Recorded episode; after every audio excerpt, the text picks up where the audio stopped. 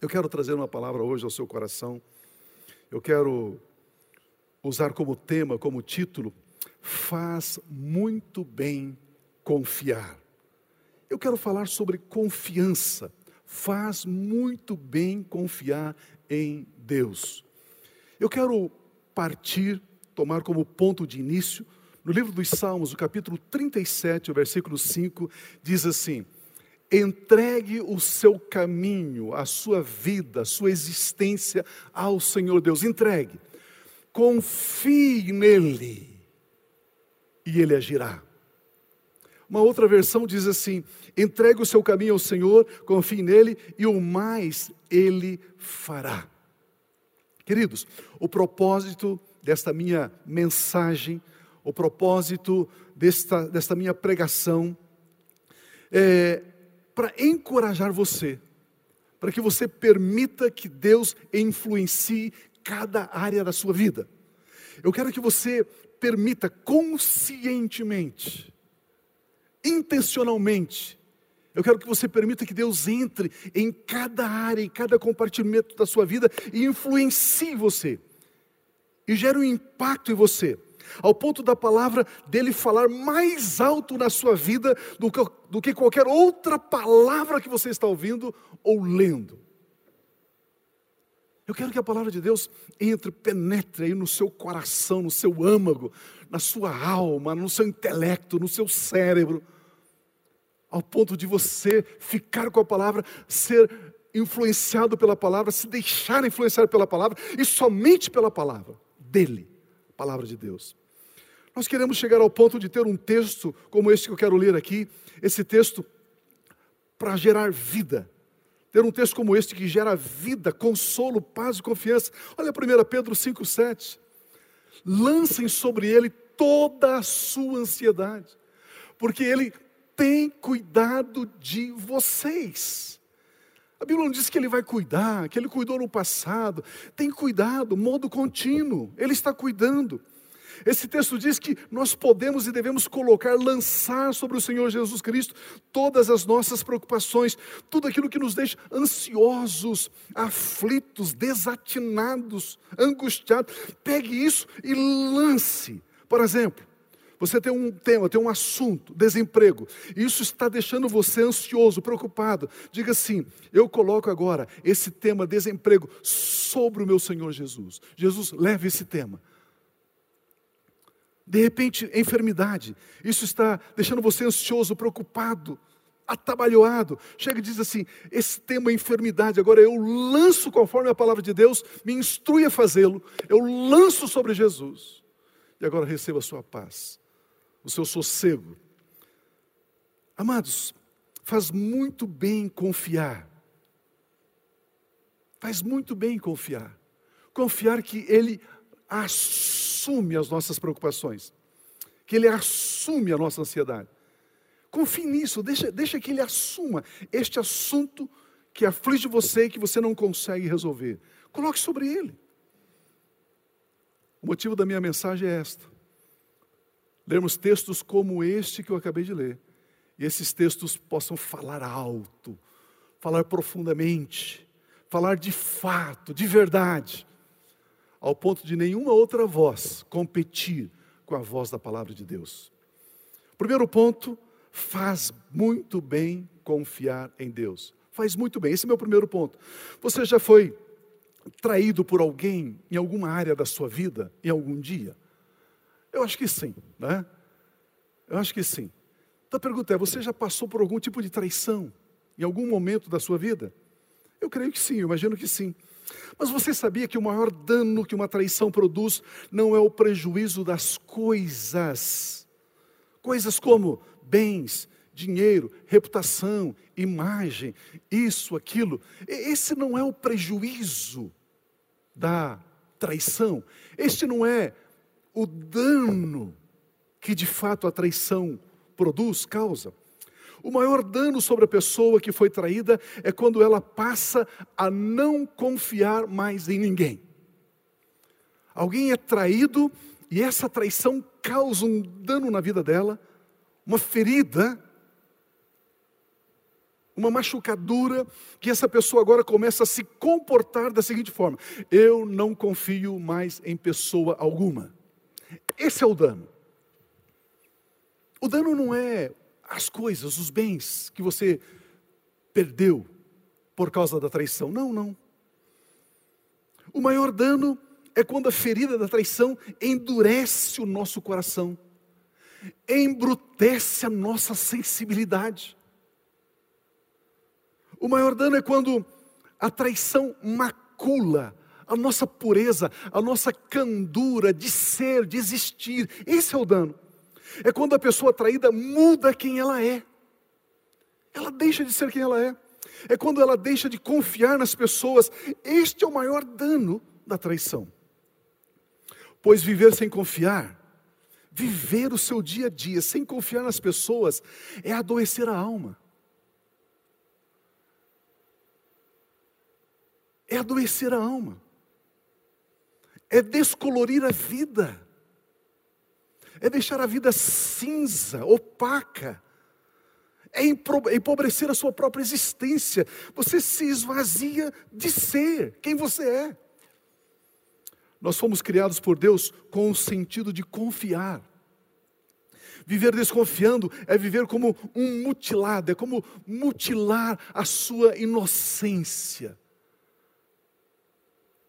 Viver desconfiando de tudo, de todos, é viver uma vida de angústia, de desesperança. Queridos, a inocência é o que me faz viver em paz com a minha consciência e com os outros. Sabe, eu confiei, me traíram, eu confiei, me traíram, agora isso vai afetar e mudar quem eu sou? Não, eu continuo confiando. Eu continuo vivendo inocentemente, sendo rotulado e taxado de bobo, mas eu vivo feliz, eu sou quem eu sou, este é o meu jeito, esta é a minha existência, porque Deus me criou para confiar, e confiar faz muito bem. Aleluia. Viva confiando. Por que tudo isso é, é, é, importante, pastor? De repente você está pensando. Porque o primeiro passo para recebermos a influência de Deus em cada área das nossas vidas é confiar nele, confiar na palavra dele. É nos abrindo totalmente para ele, é confiando nele de forma irrestrita. Sim, confiando de uma forma ampla, profunda, racional, intencional, cerebral, é confiar nele. Pois a confiança é como uma porta que nós abrimos para Deus vir e influenciar toda a nossa vida. É através da confiança em Deus que aprendemos a nos render a Ele. É através da confiança em Deus que nós chegamos lá no nosso quarto sozinho e derramamos a nossa alma, derramamos o nosso coração, falamos para Ele o que falamos para Ele de todo o coração, de toda a verdade. É através da confiança. É através da confiança em Deus que aprendemos a uh, descansar nele. Descansamos nele, eu confio em Deus. Eu confio em Deus. Por isso o salmista ele, ele é tremendo. Ele diz de uma forma bem clara: entregue o seu caminho ao Senhor, confia nele, porque ele fará. Ele tudo fará.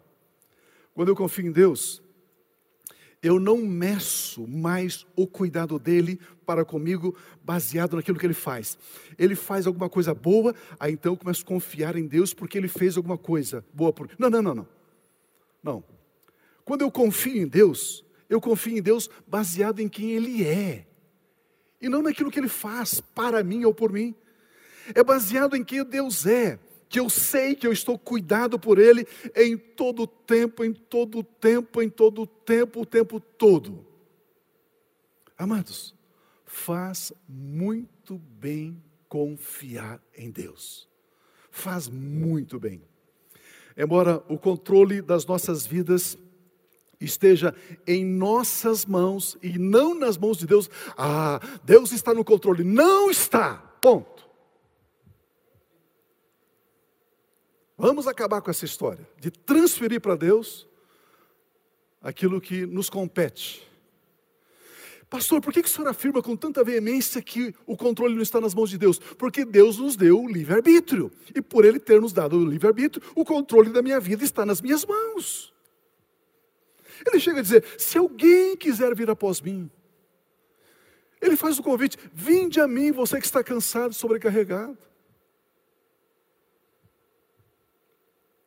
Então, voltando ao pensamento, embora o controle das nossas vidas esteja em nossas mãos e não nas mãos de Deus, isso é por causa do livre-arbítrio que Ele nos deu, mesmo assim, é mediante a confiança ampla e intencional que paramos de perguntar a Deus sobre o porquê disso, Deus, ou o para que isso, Deus. Quando nos entregamos em confiança a Deus, já não mais perguntamos a razão dos acontecimentos, simplesmente confiamos. Ah, mas eu vou orar perguntando, por que isso, Deus? Não, não, não, confie nele. Ah, não, então eu vou orar, para que Deus? Qual é o propósito disso? Não, não, não, não pergunte, confie. Descanse. Descanse. A Bíblia Sagrada endossa esse pensamento em várias passagens. Vamos ler duas delas. Mateus capítulo 6, 31 e 32 diz assim: Portanto, não se preocupem Não fiquem ansiosos, dizendo: é, o que vamos comer? Ou o que vamos beber? Ou o que vamos vestir? Pois os pagãos, quem são os pagãos? Aqueles que não conhecem Jesus como Senhor e Salvador, que não têm Deus, o Criador do universo, como seu Pai. Pois os pagãos é que é que correm atrás dessas coisas. Mas o Pai celestial de vocês, mas o Pai Celestial sabe que vocês precisam dessas coisas. O Pai Celestial sabe. Não fiquem inquietos, ansiosos, desconfiados sobre como vamos usar a vida que Ele nos deu. Ele está dizendo, pense comigo, Jesus está dizendo, pense comigo, o Pai te deu a vida. Agora, o Pai não vai dar meios para que você viva a sua vida. Será que Deus é tão neurótico? Será que Deus é tão louco que Ele nos dá a vida e Ele tira o suprimento que necessitamos para a vida e aí vamos morrer sem o suprimento dele, sem o cuidado dele, sem a provisão dele? Quando o nosso Pai Celestial nos deu a vida, Ele sabia que precisávamos muitas coisas para vivê-la. E esse é o argumento de Jesus aqui nesse texto de Mateus 6. Vamos ver Romanos 8, 28. Sabemos que Deus agem todas as coisas para o bem daqueles que o amam, dos que foram chamados de acordo com o seu propósito. Sabemos aqui é traduzido da palavra grega eido. Eido é quando eu conheço que conheço. Eido, a palavra sabemos aqui no grego, eido, eu estou consciente que eu conheço isso.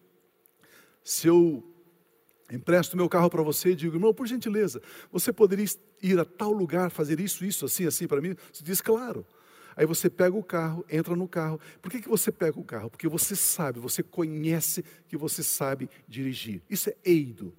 E eido. Existem duas palavras no grego, gnosis e eido. São palavras que falam do conhecimento adquirido pelos cinco sentidos. É, é, é o conhecimento aqui pela experiência sensorial, é uma experiência cerebral. Você registrou, você, você conseguiu é, tangenciar essas coisas na sua, no, seu, no seu sensorial. Nós sabemos que Deus age em todas as coisas para o bem daqueles que o amam. Ou seja, quando confiamos, Deus cuida, Deus trabalha para o nosso bem. A palavra bem aqui no, no grego é aquilo, ele trabalha para nos fazer coisas agradáveis, boas, saudáveis, amáveis, alegres. Amados irmãos, é tempo de confiarmos em Deus. Confiar em, de todo o coração. Confiar como essência do existir. Confiar. Faz muito bem confiar. Estamos vivendo num momento diferente, inusitado. As pessoas não sabem muito bem o que dizer, o que opinar. É algo, é algo novo, é algo diferente. Então, no momento, olha, é assim. No momento seguinte, não, não, não, não, é, é assim. Num outro momento, não, vamos fazer diferente porque essas tentativas não funcionaram. Queridos, é confiando em Deus, é nos ancorando nele, nos apoiando nele. Pode ser que você diga: Ah, pastor, em Deus eu confio. Com certeza em Deus eu confio. Eu não confio mais é nas pessoas. Mas é impossível você confiar em Deus e não confiar nas pessoas. Como assim? Porque o bem que Deus vai fazer a você, a maioria deles, Ele faz através de pessoas. Então eu preciso de algo. Aí Deus está suprindo isso que eu preciso. Ele vai levantar alguém, ele vai levantar uma pessoa. Mas eu não confio na pessoa, eu rejeito a pessoa, rechaço a pessoa. Pronto, aquele bem que Deus deliberou, direcionou a mim, eu já não consigo receber. Por quê? Porque eu rechacei a pessoa, não confio na pessoa. Quando você rejeita um irmão, você está rejeitando uma benção que Deus quer lhe entregar através dele. Nós temos um exemplo disso no Velho Testamento. O exemplo quem nos dá é Davi. Depois que Davi foi ungido rei pelo grande profeta Samuel, quem estava reinando naqueles dias era o rei Saul. E o rei Saul teve algumas ele fez algumas escolhas, teve algumas decisões e Deus diz: Olha, eu não vou mais permitir que Saul continue reinando. Eu elegi, eu escolhi a Davi. Ele é um homem segundo o meu coração. E Samuel então unge Davi. Quando Saul fica sabendo disso, Saul então liberou uma palavra, uma sentença de morte para Davi. Eu vou matar você, Davi. Agora então Davi começa a fugir, escapar pela sua própria vida. E ele foge, se esconde em cavernas, em grutas, em guetos, em lugares ermos. E num determinado momento, Saul estava tão próximo, tão perto de, de tê-lo em suas garras para matá-lo, ele foge para o território dos filisteus. E chegando lá, os filisteus o reconhecem e colocam ele numa prisão, na cidade de Gate, que é uma das grandes cidades dos filisteus. Davi foi feito prisioneiro pelos filisteus. Nesse momento em que Davi se encontrava ali. Né? Nesse momento em que Davi não encontrava segurança na sua própria pátria e nem no território estrangeiro, em meio aos furacões da desesperança, ele não tinha para onde ir, não tinha o que fazer, na pátria dele era perseguido, agora estava no território do, dos filisteus, ele estava preso ali, ele não tinha para onde ir, não tinha escapatória. Olha o que Davi menciona como foi que ele se comportou. Ele fala da confiança dele em Deus. Olha, olha as palavras. Está aqui no Salmo 56, 10. Confio em Deus. Ele olha para a direita, para a esquerda, para frente, para trás, para cima e para baixo. Não tem saída, ele diz: Confio em Deus, cuja palavra louvo. Eu confio no Senhor, cuja palavra louvo. Em Deus eu confio, ele repete, e não temerei poderá fazer-me o homem? Ele está dizendo, eu decido confiar em Deus. Eu confio na palavra de Deus. Deus liberou uma palavra sobre a minha vida. Esses tempos atrás, conversando com um grupo de irmãos, e num determinado momento falei assim, irmãos, todos nós temos palavras específicas, direcionadas a nós. E eu tenho uma palavra sobre a minha vida sobre a minha vida. Aqueles que me abençoarem, Deus irá abençoar abundantemente. É uma palavra que eu tenho. E nos últimos 35 anos eu tenho visto isso. Pessoas que têm abençoado a minha vida, Deus tem abençoado abundantemente essas pessoas. São palavras. E Davi está trabalhando exatamente nesse conceito. Em Deus ponho a minha confiança e nada me aterroriza, nada me deixa apavorado. O salmista Davi nos ensina como ele, em meio às dificuldades, permanecia inabalável. A base onde ele se estruturou a sua confiança, onde ele construiu a sua confiança, era a palavra de Deus. Primeiramente, ele coloca a palavra de Deus, ele diz aqui, no centro da sua vida, a palavra de Deus. Como? Agradecendo a Deus por ter acesso à palavra. Ele diz: A tua palavra eu louvo. Ele, ele, ele cantava de alegria na prisão, no cárcere ele cantarolava e dizia: Pai, obrigado pela tua palavra, Deus, obrigado pela tua palavra. Eu, eu tenho a tua palavra. A tua palavra não volta vazia. O Senhor cumpre a tua palavra. Usando os seus próprios lábios, em segundo lugar, ele declarava constantemente a palavra de Deus, louvando, exaltando, bendizendo a palavra de Deus. Os ouvidos de Davi sentiam necessidade de ouvir a palavra de Deus constantemente. Na prisão dos filisteus, era o consolo que ele tinha. A palavra de Deus era o alimento que o sustentava com confiança e com ânimo. Eu posso imaginar Davi ali, naquele cárcere, dizendo o seguinte: O Senhor é meu pastor, eu não tenho necessidade de coisa alguma, eu tenho nele todo o meu suprimento. Eu posso ver Davi dizendo o seguinte: Do Senhor, o Senhor é o meu refúgio, o Senhor é a minha fortaleza. Eu estou, eu estou alicerçado na palavra dele.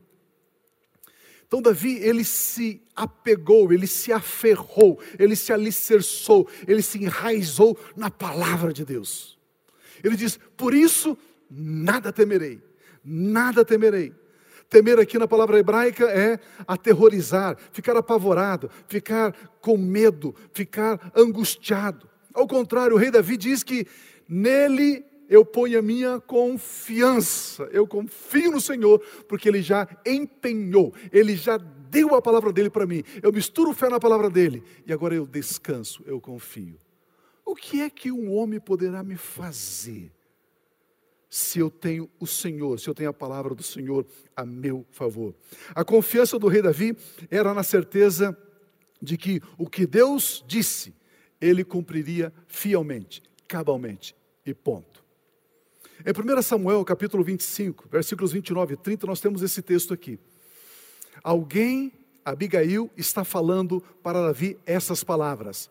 Ela diz assim: Mesmo que alguém te persiga para tirar-te a vida, Davi, a vida de meu Senhor, a vida, a sua vida, Davi, estará firmemente segura como a dos que são protegidos pelo Senhor o teu Deus.